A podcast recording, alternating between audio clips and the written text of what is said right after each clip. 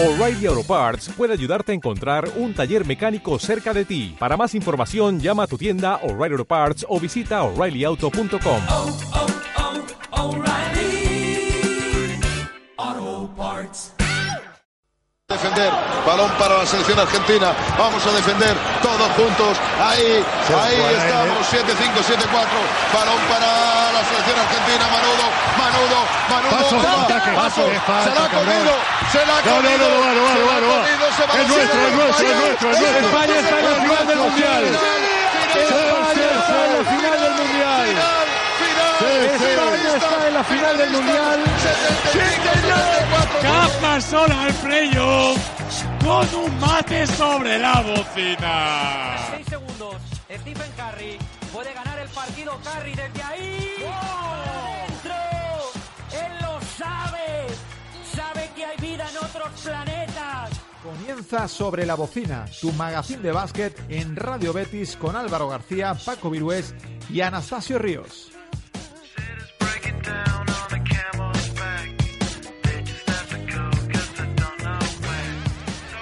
Muy buenas, ¿qué tal? Bienvenidos al tiempo de baloncesto aquí en Radio Betis. Bienvenidos a Sobre la Bocina, tiempo de playoff. La temporada llega a su momento más candente y por delante tenemos una hora para analizar todo lo que acontece en el mundo de la canasta. Les saluda Álvaro García y conmigo una semana más Paco Virués. ¿Qué tal? Muy buenas. Buenas, ¿qué tal Álvaro? Una semana en la que, bueno, el baloncesto Sevilla ya ha dejado un poco atrás su actividad. Tenemos cosas que contar, por supuesto, de- del equipo cajista, pero eh, la temporada ya ha terminado, así que nos vamos a centrar en otros aspectos que, que bueno, que nos tra- llaman nuestra atención. La NBA, la CB, mucho que contar. Anastasio Ríos, ¿qué tal? Muy buenas, Álvaro. Pues disfrutando o esperando para disfrutar de lo que va a ser lo mejor de la temporada en la NBA, que son las finales que comienzan este mismo jueves. Bueno, pues sin más dilación, vámonos con el sumario. Como hemos dicho, el baloncesto Sevilla ha acabado ya su temporada, pero ayer se celebró un desayuno coloquio donde el presidente y Luis Casimiro pues eh, hicieron balance de la temporada y hablaremos de ello, sobre todo los, los titulares que nos dejaron. De ahí a la Liga Andesa, que ya tiene los cuatro semifinalistas que lucharán por el título. Eh, hablaremos con distintos colaboradores que nos hablarán de los equipos que han caído y, por supuesto, eh, contactaremos con Luis Hidalgo, Mr. K, para hablar del resto de eliminatorias. Tenemos que hablar también de baloncesto femenino porque la selección de Lucas Mondelo está preparando el preolímpico con este triangular que ha disputado este fin de semana en San Fernando. Y en NBA repasaremos toda la actualidad de, la mejor liga de baloncesto del mundo, los playoffs, esas finales de conferencia, previas a las finales de la NBA, que estará con nosotros también Sergio Andrés, el compañero de AS. Señores, es tiempo de baloncesto. Arranca sobre la bocina.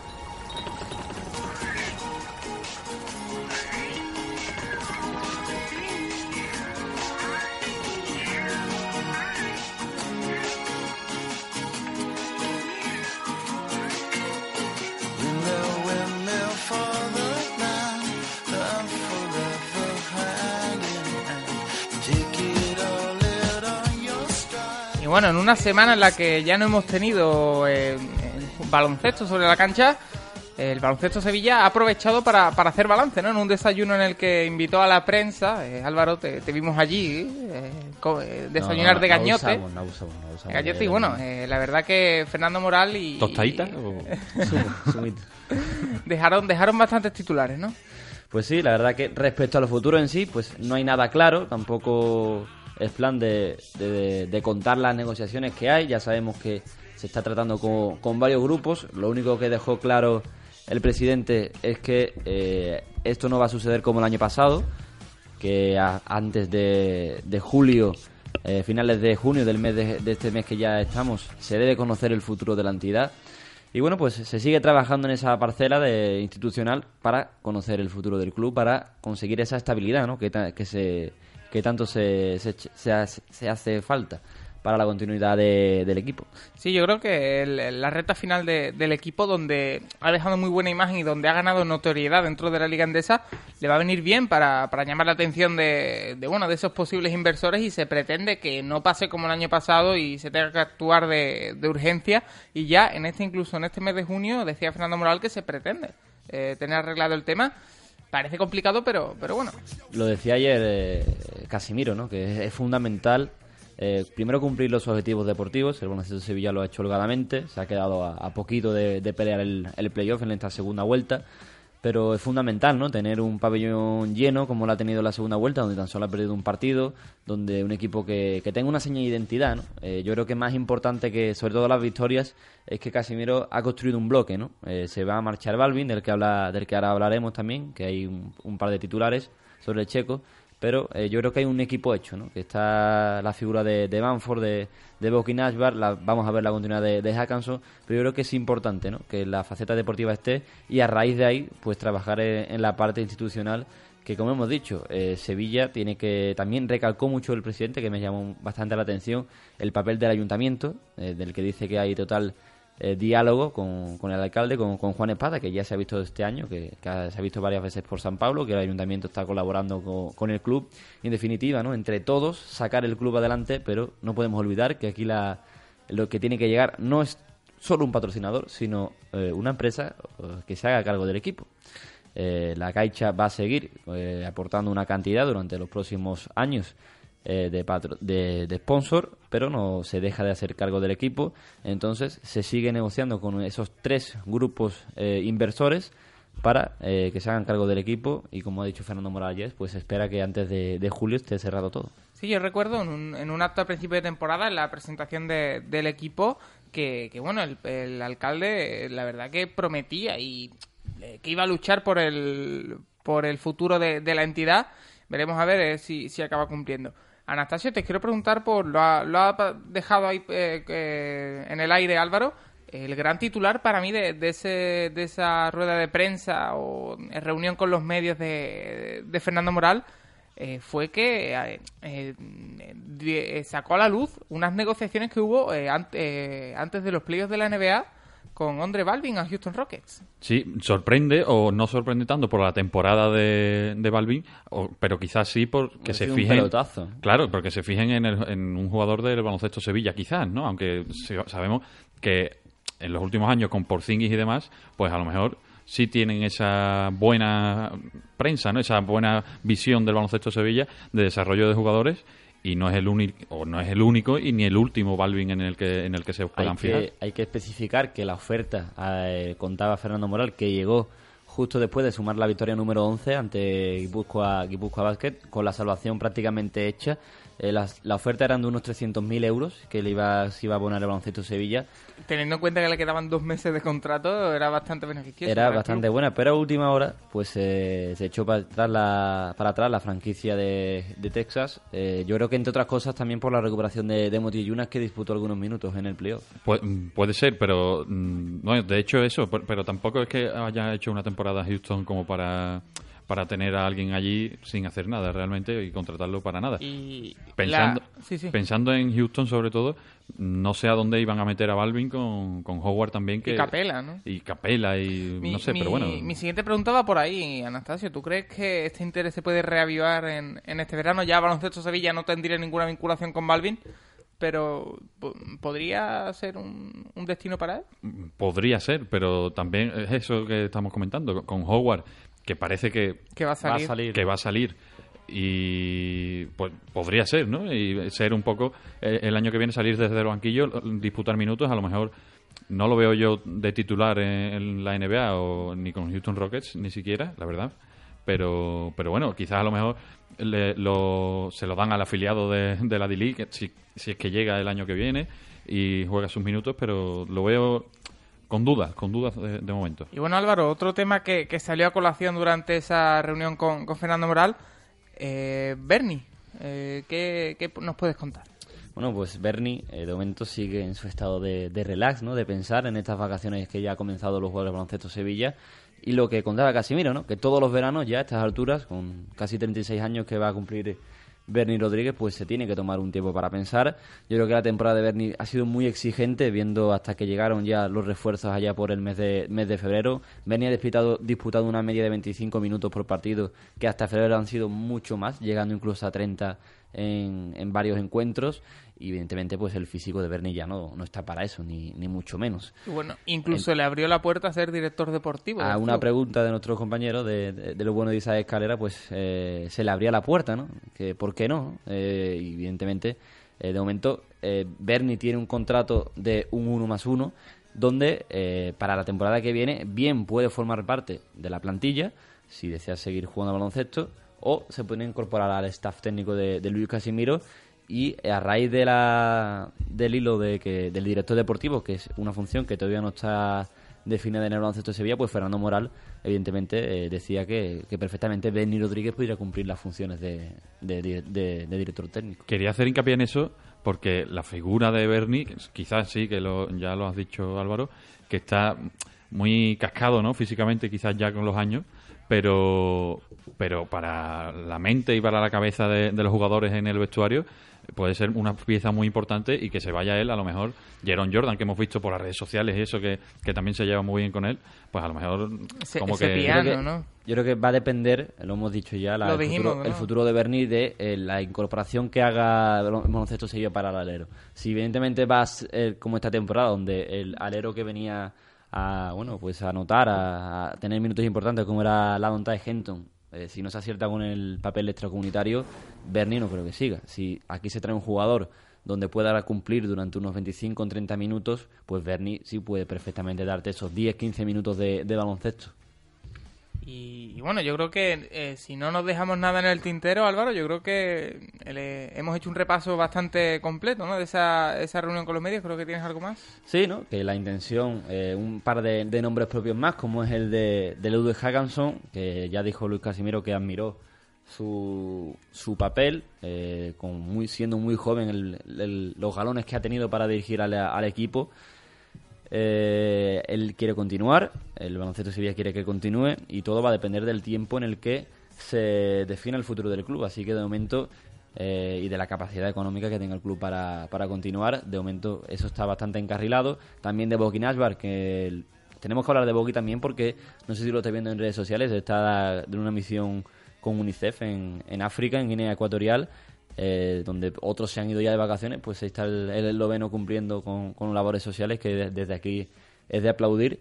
Y el último, de Banford, que aunque ya sabemos que tiene contrato, pues sí es cierto que hay cierto temor a que una oferta exterior pues pueda llevarse al americano. Sí, la verdad que yo creo que todo pasa por, por lo mismo, ¿no? Yo creo que si el futuro del club a nivel institucional se resuelve rápido, no va a haber problema en mantener a Banford, no va a haber problema en recuperar a Hackanson, pero ahora en el momento en el que el club empiece a retrasar ese, ese paso necesario en, en lo institucional, todo se puede complicar. ¿Querría que- salir Banford de, de Baloncesto Sevilla? Mm, o Yo sea, creo que no, Contando pero- con, con- con que Pero su papel en el equipo, Claro, su- pero imagina que llega a mediados de julio Poderoso- y, y no hay nada y no sabe si va a tener equipo. poderoso caballero don dinero. Ya lo decía ayer Luis Casimiro, ¿no? Que evidentemente eh, aquí se vive muy bien, en Sevilla se vive muy bien, pero la carrera del deportista es corta y donde se ofrece dinero, pues eh, los jugadores tendrían que aceptar. Evidentemente, si, el, las si el, el- el futuro del club sigue su paso, yo creo que no va a haber problemas para que siga Banford porque tiene contrato. Pero evidentemente se podría dar el caso de que llegara una oferta y el club pues lo tuviera que aceptar si fuera beneficiosa. Pues bueno, nos queda un verano largo por delante con, con muchos temas que hablar, tanto institucionales como deportivos. Pero bueno, por hoy vamos a cerrar la, la sección dedicada al baloncesto Sevilla eh, con esa reunión que hubo eh, con Fernando Morales, ese desayuno de, de gratis que, que Con diamantes. os brindó el club. Restaurante Robles. Y vamos a pasar a la Liga Andesa, que ya tiene a los cuatro semifinalistas. Yo creo que ninguno acertamos la porra. Ahora, ahora lo veremos, así que vamos con ello.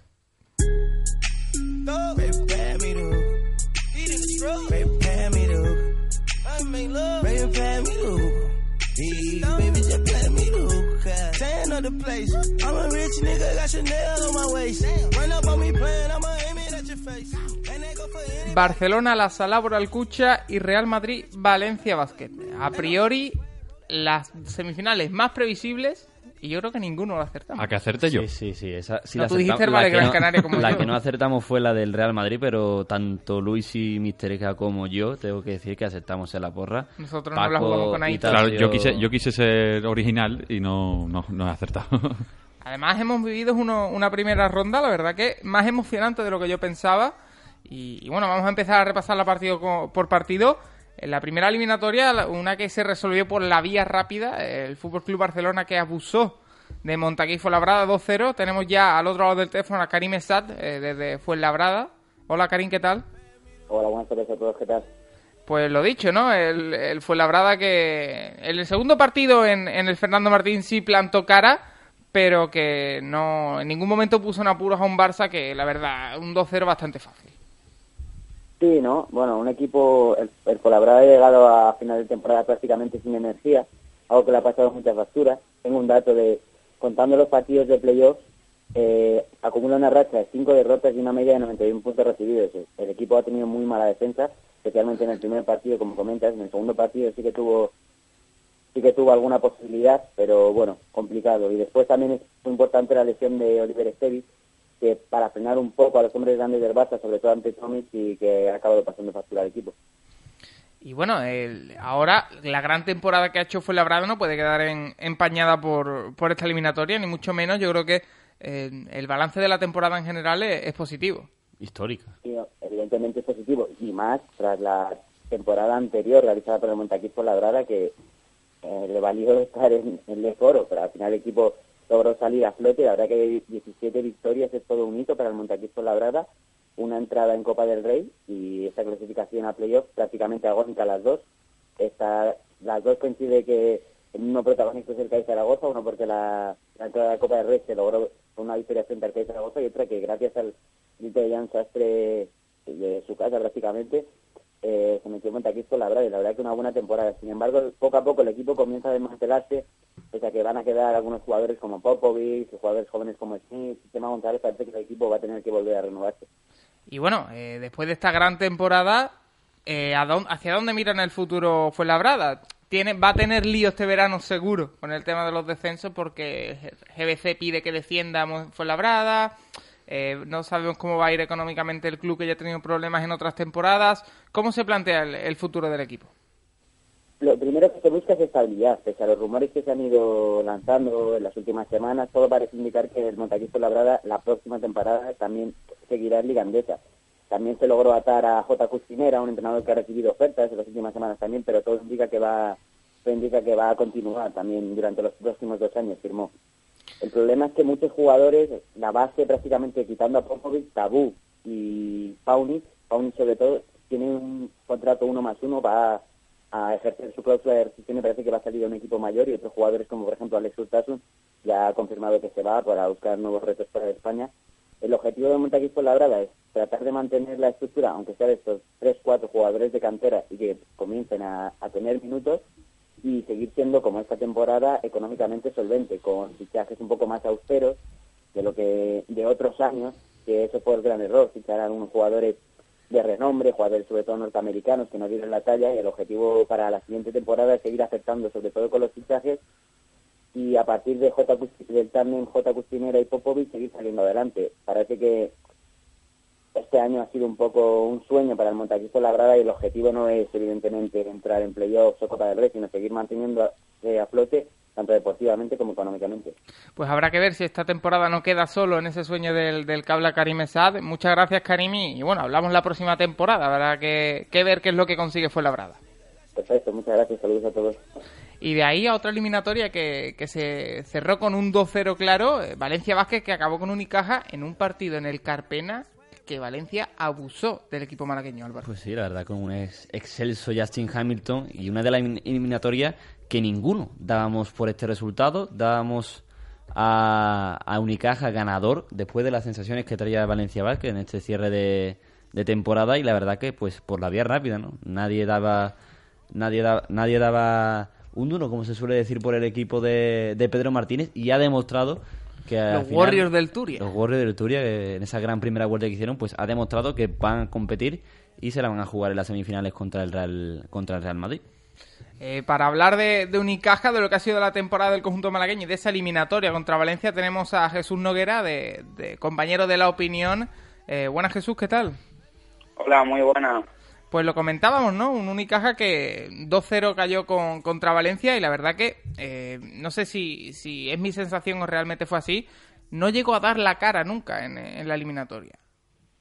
Bueno, sí, eh, como, como dices, no llegó a dar la cara. Aquí en Málaga se esperaba una eliminatoria compleja y la, la realidad es que acabó, acabó siendo así y, y como bien decía antes, un resultado demasiado abultado. La sensación que hay es que la eliminatoria estuvo en el primer partido, allí en la Fonteta el Unicaja jugó un partido muy muy serio, dominó durante muchos más minutos a Valencia Vázquez que, que estuvo contra las cuerdas, supo remontar y luego Unicaja se echó otra vez encima de ellos, pero unos minutos excepcionales de, de John Shurna pues acabaron por dejar la victoria allí y el segundo partido no, no tuvo no tuvo mucha historia, el Unicaja se acercó en el segundo cuarto, pero unas decisiones arbitrales un poco discutidas por la afición local y por la plantilla verde, la verdad es que acabaron por sacar del partido a los jugadores y ante un Valencia Vázquez sin presión y que le, salía todo y tenía muchos jugadores enchufados, pues la diferencia fue la que fue el Unicaja cerró la temporada de una manera un poco un poco triste. Quizá esa ha sido la, la, tónica de Unicaja durante toda la temporada, ¿no? Empezó muy bien con esa Supercopa en la que le ganó el Real Madrid en semifinales. El, el, la primera fase de la Euroliga también eh, dio la talla. Ganando en Moscú, por ejemplo. Pero después, a partir del todo 16, la, segunda, eh, la Liga en general, parecía que al más mínimo contratiempo el equipo se venía abajo y bueno, ha terminado con una derrota en cuartos de final de, de playoff. No sé cómo, cómo se hace el balance de, esta temporada en Málaga y cómo puede afectar, por ejemplo, se me ocurre, a, a Joan Plaza.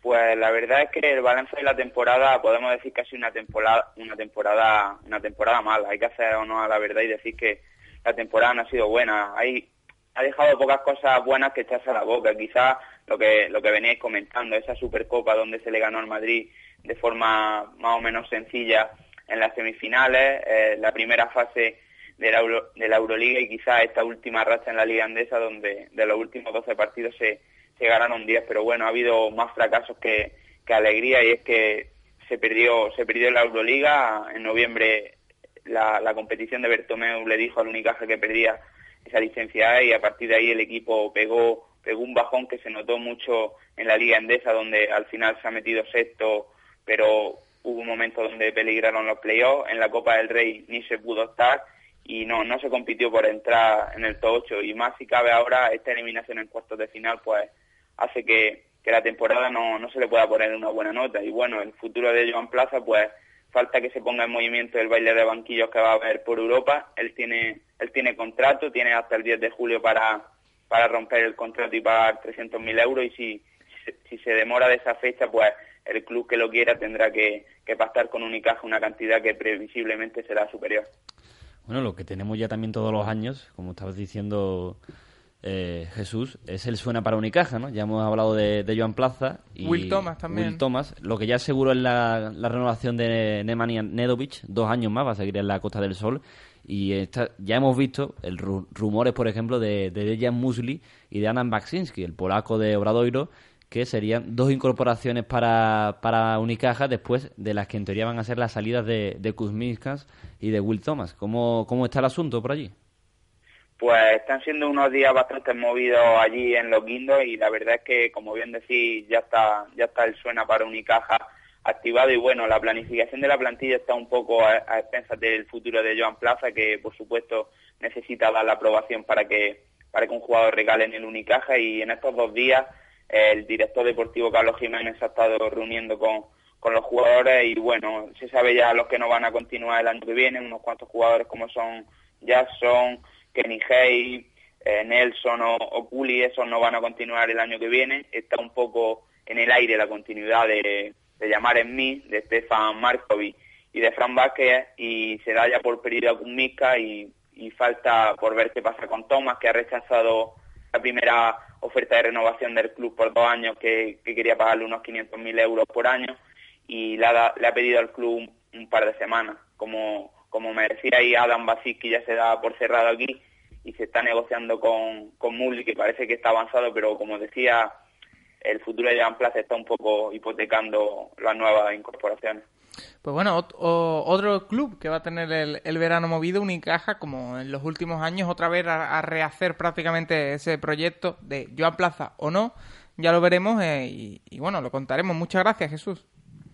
Muchas gracias a vosotros, un placer. A mí me sorprende, por ejemplo, eh, lo, lo, de Culi, ¿no? Me parece un jugador bastante válido y no se Todo- va a contar todos los años hay una reestructuración en, en Unicaja. Yo creo que ese es el gran problema, ¿no? Que cuando se ha mantenido un bloque, una continuidad, el equipo ha respondido. Todos los años se han cambiado y este también, ¿no? Con, ha cambiado y este también, ¿no? Con, ha habido varias lesio- lesiones, el equipo no ha estado y no ha estado a la altura. Cambiamos de eliminatoria, una de las más emocionantes Para que mí la hemos, la que más hemos divertida, vivido, ¿eh? El Real Madrid se ha impuesto a Murcia 2-1, pero ha tenido que sudar tinta para, para lograrlo. Tenemos ya al, al otro lado del teléfono a, a nuestro experto en ACB, en Supermanager, y también en UCAM Murcia, Luis Hidalgo, Mr. K. ¿Qué tal? Buenas, buenas noches. Buenas, ¿qué tal? ¿Cómo estamos? ¿Cómo viste esa eliminatoria? Justo lo que lo de lo que predijiste, ¿no? Un 2-1, un 1-1 con un gran partido en Murcia de esa pareja Cabezas Campazzo y en el último Real Madrid eh, sacó la calidad y se llevó por delante a- al equipo murciano. Sí, la verdad es que se, se siguió un poco el guion que establecíamos para el segundo partido y lo que se salió un poco de lo esperado quizás fue el, el- primer choque donde Lucas Murcia tuvo opciones de haberse llevado la victoria y haber dispuesto de un match ball en, en casa, no lo pudo conseguir finalmente pese a quedar a anotar más de 100 puntos y en el tercer partido yo creo que la losa que recibió el equipo de Casicari de inicio, ese parcial de 14-0, luego sobre, si vemos el resultado que se perdió de, de 19, pues está claro que, que es lo que lo que impidió remontar al equipo y que salió desconectado como si le faltase una marcha más. Lo de Pablo Lasso jugaron bien en defensa y se acabaron llevando el partido. Yo creo que realmente tampoco se esperaba el Real Madrid tal punto de intensidad de, del equipo de, de Casicaris, que para mí es uno de los mejores técnicos a nivel competitivo. Yo creo que todos, eh, donde ha estado, ¿no? Ya lo vimos con Bilbao, ¿no? En esta época dorada de, del equipo de Miribilla. Y es que no se esperaba el Madrid este nivel competitivo y de acierto, ¿no? Porque eh, los dos primeros partidos, eh, desde la- más allá del arco, ha tenido un acierto brutal el, el Lucas Murcia, eh, siendo un equipo muy compacto y, como tú lo has dicho, con ese llamado chicho terremoto, ¿no? Con, con Campazzo, no olvidemos que es jugador seguido por el Real Madrid, que ha sido protagonista en los, en los tres partidos, Luis. Eh, qué espectáculo y, y, tiene- y su futuro está claro que va a estar eh, en duda. Vamos a ver qué hace el Real Madrid, pero UCAM Murcia seguro que lo va a querer retener. Vamos, eh, cualquier cosa que haga el Real Madrid que no sea firmar ese más uno que tiene de, opción del equipo, me parecería una locura. Eh, después de lo que hemos visto en los playoffs, se, se ha revalorizado cada partido eh, que ha jugado y seguro que va a tener muchísimas opciones de acabar en cualquier equipo. Si no en el Madrid, seguro que el conjunto blanco es capaz de sacar un traspaso o alguna cosa por, por algún equipo turco o que le pueda que le pueda interesar. Y sobre lo que ha dicho de Casicari, sobre todo es que se pueden diferenciar eh, dos partes en la temporada de Lucas Murcia. Una primera vuelta en la que el equipo no mejoraba demasiado con respecto a Ocampo, pero que se notó sobre todo el hecho de que Casicari no había estado en la pretemporada y en cuanto le cogió el tino al equipo se acabaron los rumores sobre Augusto Lima, ha ido como una moto y si la temporada llega a durar cuatro o cinco partidos más, igual se hubiese cruzado con Valencia o con otro equipo que no le habría complicado tanto las cosas como el Real Madrid. O- Bueno. habría tenido opciones de pasar, digo. Y bueno, el otro nombre propio, aparte del de Campazzo en la eliminatoria, ha sido Gustavo Ayón. Eh, expulsado en el segundo partido por una descalificante, ese codazo a, a Rojas después de que el jugador Ducán, bueno, le metiera el Fuera- dedo en el- en, el, culo. No, fue, fue eh, Campaxo, si no me, Campazo, si me- no me equivoco, el que le cayó encima. Sí. Ayer Roca fue, se llevó la técnica después por ir a protestar, pero la verdad que es muy... Pero se ven las imágenes como le mete el dedo en... Sí, Cuéntanos, sí, sí, Luis, sí. si lo viste allí. Eh, yo tenía la, la, la- la canasta por en medio y no llego a verlo. Luego he visto las imágenes y, bueno, se pueden interpretar muchísimas cosas, desde lo que interpreta Paco de que le mete el dedo, desde que el que interpreta que simplemente le empuja un poco y a John siente que está por ahí o que Rojas le dice algo y entonces le suelta el codo. Porque evidentemente lo que queda claro es que Rojas es un, un jugador intensísimo, que, va siempre al límite, que está siempre defendiéndose por su equipo y que cuando vio que, que a John se iba un poco a por campazo, apareció por allí, metió follón, igual que pasó igual en el partido, en el tercer partido, donde incluso Luca Doncic acabó en el, en el último cuarto, con el Madrid ganando ya de 25, le hizo dos faltas en ataque estrellándose contra él y buscando un poco también de follón por ese lado. Y bueno, pasamos a la otra eliminatoria, Luis, a esa que, que bueno, se definía también ayer en el tercer partido, Herbalife Gran Canaria 1, Vasconia 2. Eh, también lo esperado, era la quizá la más eh, igualada de las dos, al final decidió, quién si no, Darius Adams, que el, el equipo de Perasovic. Borussis, el MVP que inmenso. ¿Cómo lo, ¿Cómo lo viste? Sí, sobre todo mm, Darius Adams no ha estado quizá eh, todo al nivel que se esperaba a lo largo de la serie. Es cierto que los dos primeros partidos estuvo muy acertado y en el último no estuvo del todo bien, pero a la hora de la verdad fue, fue el que decidió. Eh, lo comentábamos la semana pasada, el termómetro del, del Basconia es Borussis y claro, si hace 17 puntos, 11 rebotes y 4 asistencias en el partido decisivo, pues evidentemente tienen mucho ganado. Eh, Aito y el Gran Canaria pelearon, pero al final la superioridad de Basconia eh, se impuso. Lo que quiero ver ahora es cómo se va a reponer un equipo muy castigado por las lesiones, con un Michael Roll que está intentando entrar en dinámica ante un Barcelona que prácticamente ni se ha inmutado para eliminar a- al Fuenlabrada. Hay que decir que la porra que hicimos aquí la semana pasada, ninguno de los cuatro ha, ha acertado. No, no hemos sido tan mal encaminados, todos nos hemos equivocado, bueno, todos, ¿no? Menos eh, Luis y yo, que vosotros dabais a Gran Canaria, en que Unicaja pasaba la eliminatoria. La verdad que las sensaciones... eh, ha, dado un golpe encima de la mesa el conjunto de, Pedro Martínez. Eh, vamos a hacer eh, una porra ahora para la- las semifinales. Eh, ya lo dijimos aquí, vamos a, recordar, Luis y yo, que somos los que más cerca estamos. Luis y, yo ambos coincidimos en que en Basconia se, se lleva la eliminatoria ante Barça. Luis, para mí la verdad que puede ser sorpresa, puede ser arma de doble filo la eliminatoria para el Barça que llega con mucha presión. Sí, dependerá un poco de cómo, de cómo estén los jugadores y tal. Ya sabemos los sistemas de, de Xavi Pascual, su forma de entrenar y demás, cómo condicionan a veces los partidos. Y yo creo que va a depender un poco de cómo esté Vasconia. Si Vasconia es capaz de, hacer su juego, de jugar bien, de encontrar de encontrar a Borussis y de que minimice un poco el factor ante Tommy, yo creo que se pueden llevar la eliminatoria. Ahora mismo, favorito el Barcelona, sobre todo por el hecho de estar descansado, cuando llevas ya cincuenta y tantos partidos de temporada y sobre todo el Vasconia ha jugado a Final Four, el Vasconia tiene a Cáceres lesionado, o sea que son muchos factores que hacen que el equipo de Xavi Pascual para mí sea favorito, pero ojalá y creo que el Vasconia puede llegar a la final sin problema. Y la otra eliminatoria, el Real Madrid contra Valencia Vázquez, que yo pongo el 3-1 para los de Pablo Lasso. Sí, coincido contigo, Álvaro. El 3-1 sería lo, lo más normal o incluso si el Madrid mantiene la, la defensa como en el tercer partido, porque si juega a ciento y pico puntos ya se le puede pasar cualquier cosa, pero si mantiene la efectividad defensiva y encima parece que va a volver Rudy, pues también les considero favoritos. ¿A nosotros también nos dejas apostar o, o no? Por supuesto. Yo esta vez no me la voy a jugar un pelo, ¿eh? 3-2 Barça y 3-0 Madrid. ¿Y tú, Tasio? Yo, bueno, voy a decir 3-2 3-2 Basconia, ¿por qué no? Bueno. Y, y Real Madrid 3-1 también. Y bueno, eh, antes de cerrar esta sección ACB e irnos con baloncesto femenino y NBA, quiero tratar un, un tema con vosotros y contigo, Luis. Y es que eh, fuera de los playoffs ya se está moviendo el, el tema en los despachos de, de, bueno, de ascenso, descenso, ya se sabe todo el lío que hay siempre en la Liga Endesa. Y es que en estas semanas están saliendo varios problemas económicos de equipos ya que, bueno, huelen la verdad que, que bastante mal. Eh, Bilbao Vázquez necesita un crédito de aquí a, a, una semana, si no me equivoco, o menos, de unos 2 millones de, de, euros para continuar. Debe los dos últimos meses, si no me equivoco, a, a los jugadores, así que veremos a ver cómo, cómo va la cosa por a los hombres de negro. Me sorprende una, un pabellón que siempre llena y que tiene tanta, tanto seguimiento el equipo que tenga esos problemas. Y hoy ha salido que Urense eh, está teniendo problemas con su ascenso. Necesita un millón y medio que iba a poner el ayuntamiento. El ayuntamiento se ha borrado y podría aguarse su, su descenso, Luis. Eh, voy, no quiero pensar mal, pero eh, no puedo evitarlo. ¿Está estudiantes medio por medio? Eh, ¿Qué piensas? No, yo no creo que, que estudiantes haya mediado para para que pasen estas cosas. Eh, ellos mismos dijeron que no iban a, hacer como, como por ejemplo fue Labrada el año pasado, que incluso llegó a, a decir que, si se tenía que defender otro equipo y demás por, por ciertas cosas de los despachos.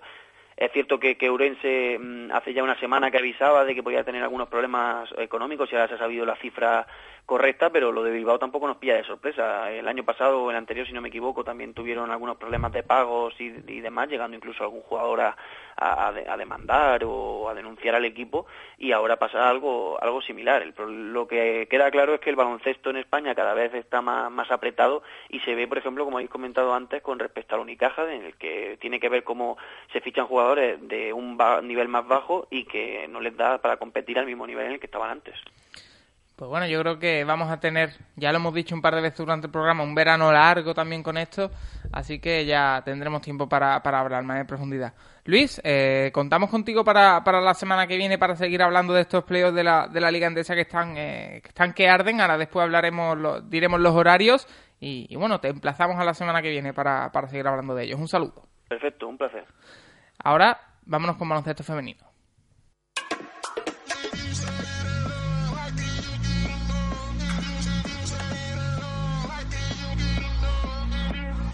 Short days, long nights, tangled up with you. I don't wanna move. Your eyes don't lie, and if I needed proof, that body tell the truth. Ooh, your body is a blessing.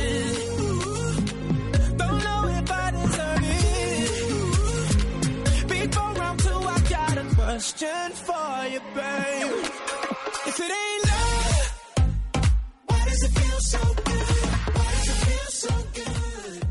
hablamos de baloncesto femenino porque tenemos a la selección... Si, si Tasio no se carga el estudio. El- Perdón, perdón, que me, me ha, me ha podido la emoción, que quería yo hablar de- del baloncesto femenino. La- las chicas de Lucas Mondelo que ya están concentradas para ese eh, preolímpico que se jugará a partir del 11 de junio en Nantes.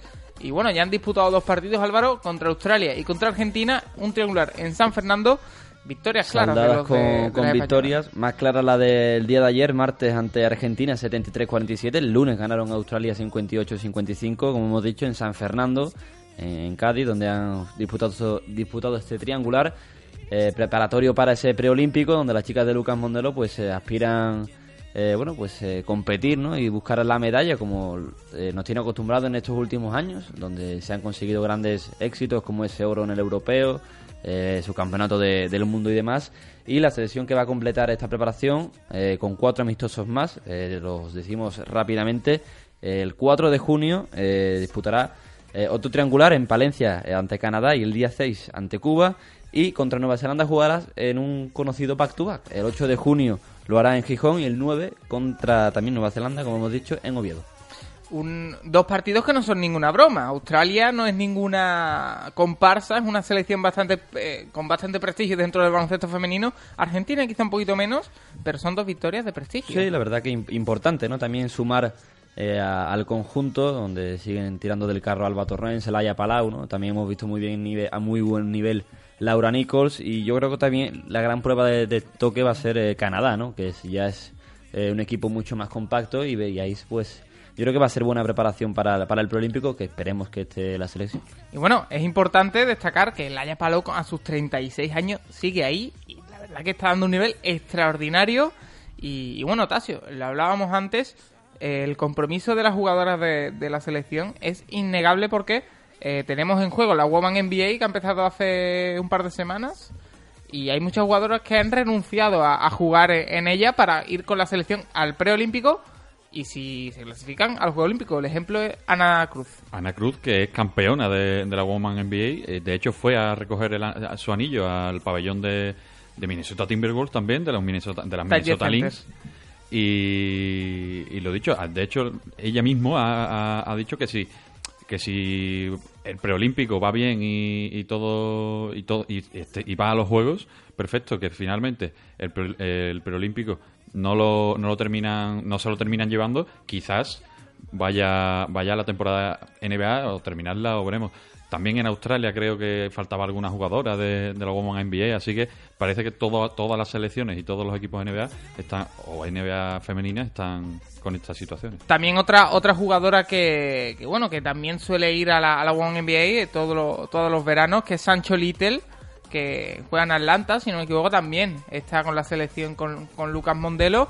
Así que el, el equipo prácticamente al completo que va a luchar por, por estar en esos Juegos Olímpicos en, en Río a partir del 11 de junio en Nantes y, bueno, nosotros estaremos para contarlo.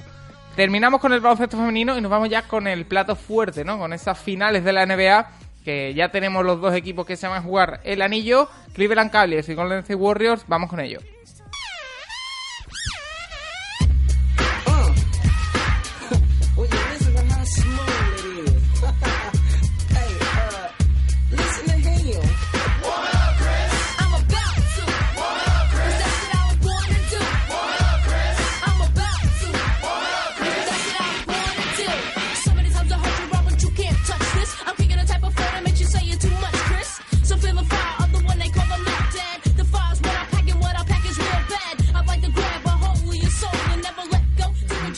No pudo ser, no pudo ser esa final Toronto-Oklahoma. Eh, lo- No, no pudo ser No como pudo si ser. fuera aquí interés, Interés lo- in- interés común, ¿no? De la gente. Nacional, ¿no? Lo- los Warriors que hicieron la machada remontaron ese 3-1 eh, que llegaron a tener los Oklahoma City Thunder. Y bueno, Toronto que se puso con ese 2-2, pero bueno, fue prácticamente un espejismo, Anastasio. Al final 4-2 para Cleveland, bastante sencillo. Sí, se veía venir, ¿no? Porque en, Toronto los Raptors sacaron lo mejor de sí, y incluso diría lo mejor de estos playoffs, porque además de Marry Carroll hizo buenos partidos, pero en Cleveland todo cambia y LeBron en el, en el tercer partido en Toronto dijo que no se jugaba más y decidió la, la serie. Bueno, para seguir hablando de estas finales de conferencia que han terminado y las finales que comienzan mañana, la madrugada del jueves al viernes, tenemos a Sergio Andrés, compañero de AS. Buenas noches, eh, Sergio, ¿qué tal? Buenas tardes, buenas tardes, Paco, todavía. Bueno, la primera pregunta es muy sencilla. Eh, ¿Quién es tu favorito para la final? ¿Golden State Warriors o Cleveland Cavaliers?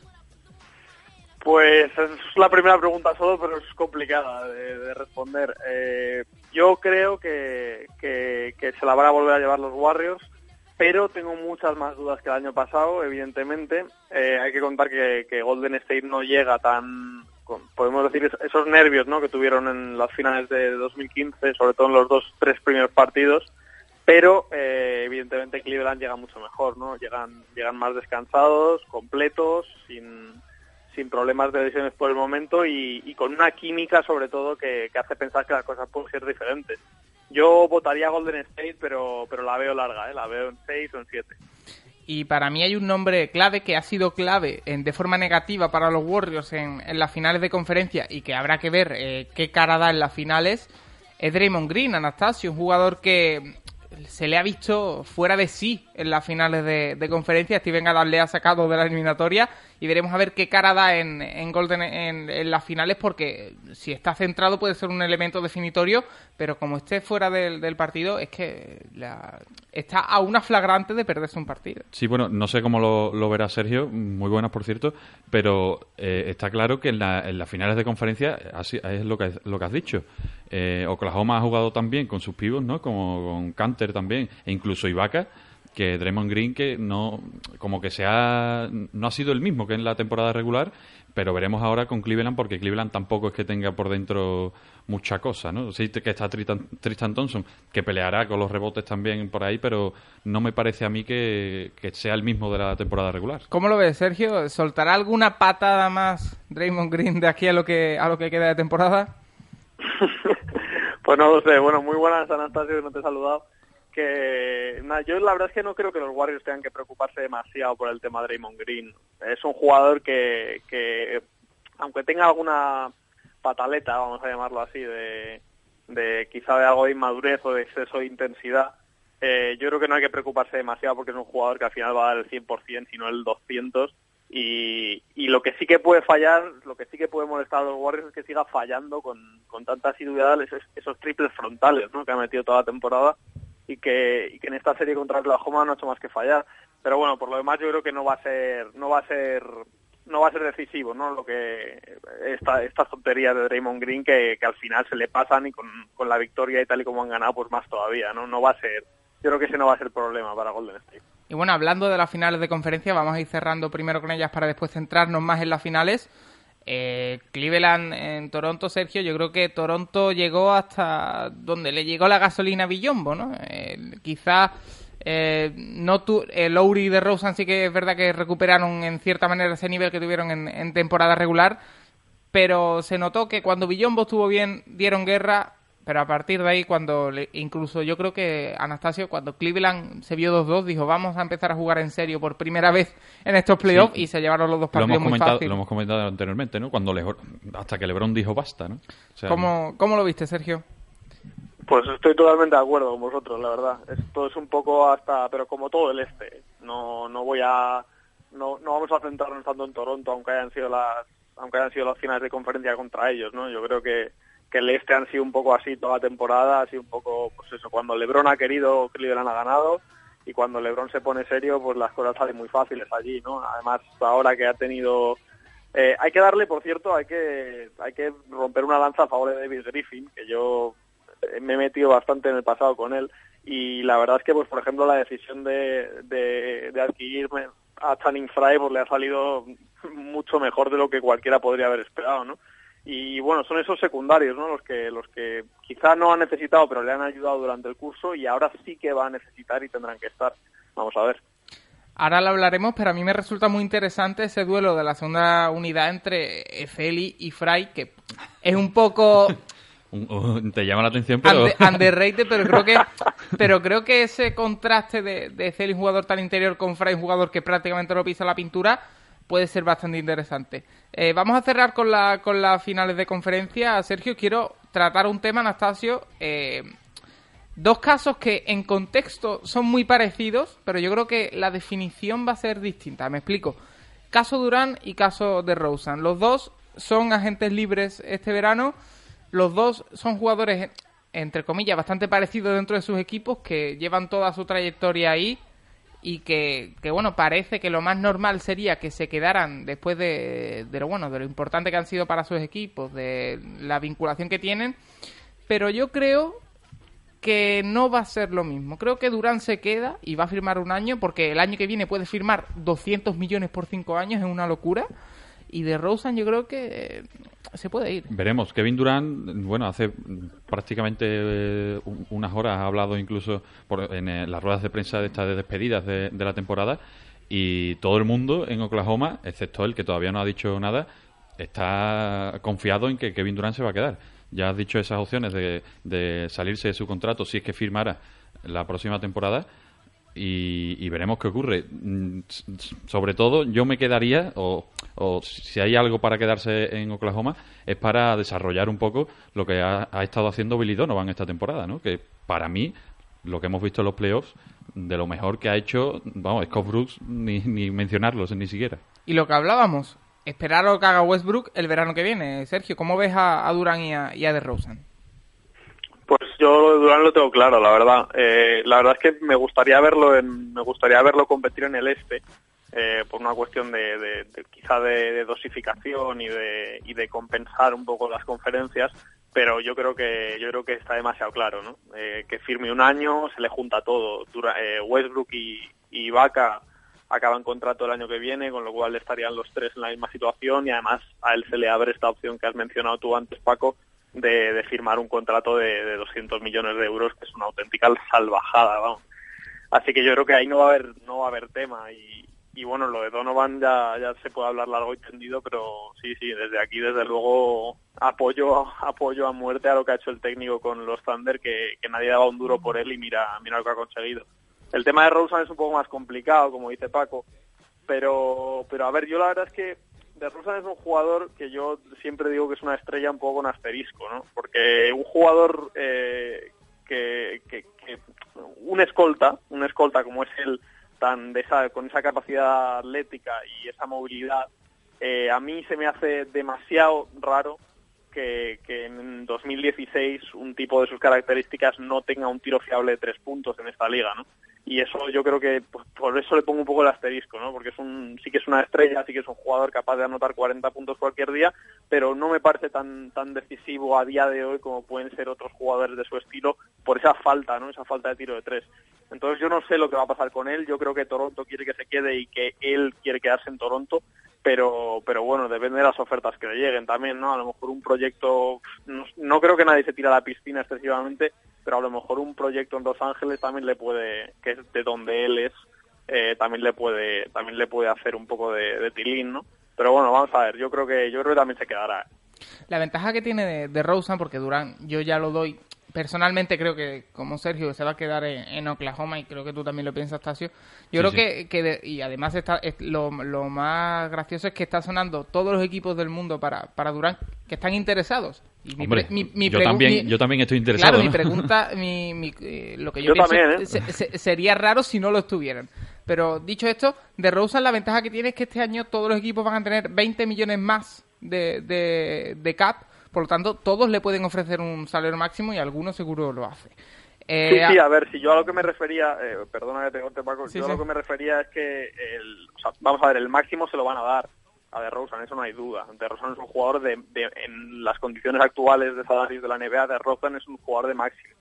A lo que me refiero con que no creo que nadie haga una locura, me refiero a que nadie intente un sing and trade de, de última hora para conseguir que Toronto pierda ese... Me, refiero a que no dar piezas ¿no? por DeRozan. El máximo evidentemente se lo ha ganado, pero que no, yo no creo que ningún equipo vaya a, a perder demasiadas piezas ¿no? en un posible sing and trade para adquirir a DeRozan. Y bueno, pasando ya a esas finales que empiezan mañana, jueves, en la madrugada del jueves al viernes, yo creo que está claro que Curry y LeBron son las dos figuras que se enfrentan. Pero mi pregunta para ti, Andrés, es ¿quién te parece que puede ser más definitivo en, en las finales? Eh, yo creo que va a ser una final de secundarios porque tanto LeBron como Curry van a hacer burradas seguro, pero al final se acaban equilibrando. ¿Quién crees que va a ser más, más definitorio? ¿Kyrie Irving por, por Cleveland o Clay, eh, o Clay Thompson por, por Golden State?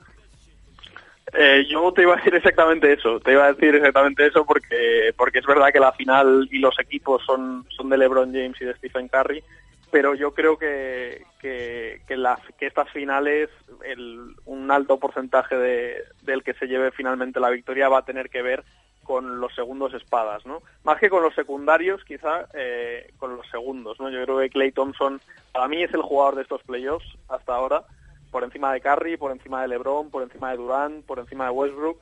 Para mí es el, jugador clave de esta de lo que llevamos de postemporada. Lo que ha hecho en, los últimos dos partidos con los Warriors, ya venía de levantarlos en el segundo. eh, Ha sido realmente espectacular, sobre todo el sexto y lo del séptimo. Y, yo creo que es, decisivo su estado de forma. Él es un jugador que va a defender toda la eliminatoria seguramente a Kyrie Irving cuando no defienda a Curry y si no defenderá a otro de los a- o a JR o a otro de los exteriores peligrosos de Cleveland y que además eh, tiene que ser un puntal en ataque, ¿no? Tiene que ser ese tiene que ser ese, esa chispa, ¿no? Cuando tanto si la tiene Curry como si no la tiene, él tiene que ser una, una estrella de verdad, un estrellón de verdad como está demostrando que es y en el momento en el que él mete esos dos primeros tiros, yo creo que ahí empieza a temblar todo, ¿no? Porque sabes que los tiros de Curry van a llegar, sabes que sus puntos van a llegar, pero si te empieza a meter puntos Clay también ahí es cuando de verdad empieza el miedo en, en los equipos rivales y yo creo que esa va a ser eso va a ser decisivo, en- decisivo en estas finales. Y veremos también el papel que juegan, porque ahora sí que sí, Lu, eh, o Tyron Lu, el entrenador de los Cavaliers, tiene. Parece que va a tener que reajustar, ¿no? Porque eh, todo ha sido muy bonito en la, en la conferencia este. Tyron para- Lu o LeBron entrenador-jugador, ¿no? Bueno, ya, yo pienso eso también, pero bueno. IMD, ¿no? Capitán y entrenador. a ver qué pasa con Tyron Lu en esta, en esta serie, Sergio. No sé cómo lo ves, porque eh, está claro que contra los Warriors y contra Steve Kerr va a tener que. ve- Veremos a ver los plan, el plan B, el plan C que tiene Tyron Lu con los Cavaliers, porque el- en el este ha sido todo muy, muy tranquilo hasta las finales, ¿no? Sí, sí, es, es un momento, bueno, evidentemente es un momento de la verdad, pero, pero para Lu más quizás, ¿no? Por eso que tú dices, hemos visto durante los playoffs del Este como, como Popovich al principio, Donovan después, luego el Kerr Donovan, hemos visto cómo han ido ajustando durante, durante las series, eh, incluso durante los partidos, que es una cosa que yo en el Este he atacado mucho a los entrenadores, porque por ejemplo tipos como Dwayne Casey eh, han sido totalmente incapaces de ajustar, eh, de ajustar piezas durante los partidos y ahora le viene la prueba de verdad a Lu, ¿no? Vamos a ver, vamos a ver cómo lo saca, porque además los Warriors evidentemente le van a cambiar varios, le van a plantear varios cambios tácticos, le van a plantear jugar con grande, jugar sin grande, jugar con Green, incluso jugar más pequeño. El otro día llegó a jugar minutos con Harrison Barnes y Guadala de 4 y 5, o sea, cosas estratosféricas. Vamos a ver cómo, cómo lo arregla eso Tyron Lue. Es verdad que, que él no tiene excesiva querencia por los tíos grandes de su equipo, pero, pero igual tiene que usarlos en algún momento, depende de cómo vaya el rebote en la serie.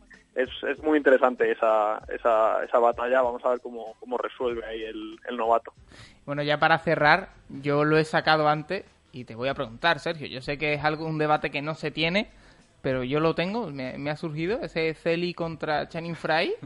¿Hasta qué punto puede ser? Ya que eh, no tiene a- Oklahoma ni a Toronto en la final. Ni a ¿no? Minnesota, ¿no? Ni a Min- bueno, a Minnesota está claro. No, pero, pero a mí es algo de verdad me, me resulta que puede... Es su pregunta, es su pregunta. Sí, un eh, Celi saliendo ¿Qué- fuera a qué defender pasará, a no? Fry. Porque no sabemos si, si saldrá algo bueno de no, ese duelo. No, pero ese duelo te no, es- no es, es Celi contra Fry, pero ese duelo de segundas unidades sí que puede ser interesante porque son además dos estilos bastante diferentes de segunda unidad. Mira, a mí de, ese, de eso que planteas me llama la atención solo dos cosas. La primera, Eh, ¿Va a ser Lu o los Cavaliers tan, eh, tan concienciudos con el hack como, como han sido, como lo ha sido Donovan en momentos de partidos? Va a salir Celi y como no quiero poner más tíos grandes que Tristan Thompson, le voy a hacer una falta en la primera para que tire dos tiros libres y los falle y lo tengan que quitar. Eso sí me llama la atención. También de lo de Fry, sobre todo es cuestión de acierto, ¿no? Yo creo.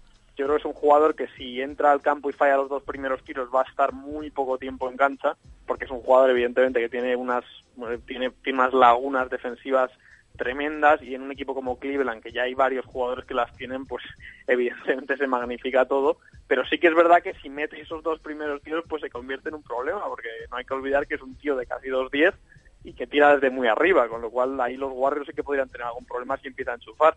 Pero vamos, yo creo que eso eso lo vamos a lo vamos a ver en los primeros dos minutos de partido que juegue cada uno, que podremos te podré responder mejor, Paco.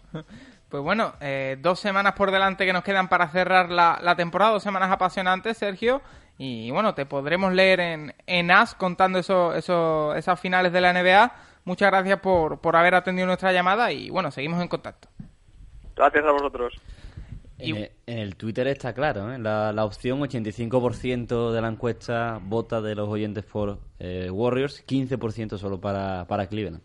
Y bueno, Tasio, antes de cerrar la sección NBA y irnos con el calendario, vamos rápidamente con tres, cuatro noticias de, de Crónica en Rosa que, que, bueno, ya que te las has preparado, quiero que, que, las cuentes. Bueno, me da un poco de, de, palo, ¿no? Decir Crónica en Rosa eso porque hay que decir que esa... Crónica negra. Sí, pero y muy negra para la liga que mmm, poco me parece a mí que ha hecho ante esto. Porque Bryce DeJean Jones, eh, jugador de, de New Orleans Pelicans, ha fallecido tras recibir un disparo en su casa de Dallas, o en, aparentemente su casa, porque ha habido bastante lío con eso. Tenía 23 años y ha conmocionado a, a toda la liga. Muy duro, la verdad que sorprendente. Bueno, una con, en, con esta noticia un poco nos, de, nos deja fríos, ¿no? Porque es un jugador joven que, bueno, pierde la vida, ha habido mucho lío con era su casa, no era su casa.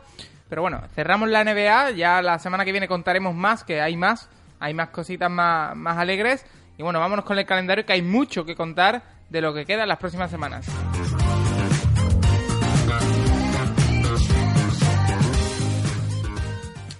Lo hemos dicho, semifinales de la Liga Andesa, el playoff que arranca mañana jueves a las 9 de la noche en el Palacio, Real Madrid, Valencia Basket Club y la otra semifinal el viernes el Fútbol Club Barcelona Lasa que recibe al Vasconia por Teledeporte. Los segundos partidos serán el sábado Real Madrid Valencia Basket por Canal Plus Deporte a las 9 y el, Valencia, el Barcelona Lasa Laboral Cucha domingo a las 12 y media por la 1. Tercera jornada, Valencia Basket Club, Real Madrid, ya en Valencia, la capital del Turia, el martes a las 9 de la noche por Canal Plus. Y el miércoles eh, en Vitoria, Laboral Cucha recibe a Barcelona Lasa a las 9 por Teledeporte. Y ya si fuera necesario, cuarto partido de las dos eliminatorias, Valencia Basket Real Madrid el jueves 9 a las 9 por Canal Plus Deportes, Laboral Cucha, Barcelona Lasa el viernes a las 8 y media de la tarde, Teledeporte. Y si hiciera falta el quinto, que ojalá veamos mucho espectáculo, sábado 9 de la noche Real Madrid Valencia Basket y domingo 6 de la tarde Fútbol Club Barcelona Lasa Laura Alcucha en NBA Anastasio horario de la final. Eh, empezamos con el jueves mañana mismo a las de jueves a viernes a las 3 de la mañana en Canal Plus Deportes eh, Golden State Warriors Cleveland Cables y así cada dos días tenemos partidos de las finales. Clavado, noche, cada dos días. Cada dos días en Canal Plus Deportes. Jueves, sábado, lunes y así tiempo, hasta el final. Tiempo de playoff, la temporada en su momento más candente. Vamos a ver cómo, cómo se resuelve todo. Nosotros estaremos aquí, ya sí, perdón, esta semana, que ha habido el tiempo de playoff y hemos aplazado a, a hoy miércoles. Mañana, las próximas semanas, el martes a las 10 estaremos aquí en Radio Betis para contar todo lo que acontece, como eso que es básquet es radio. Hasta la semana que viene.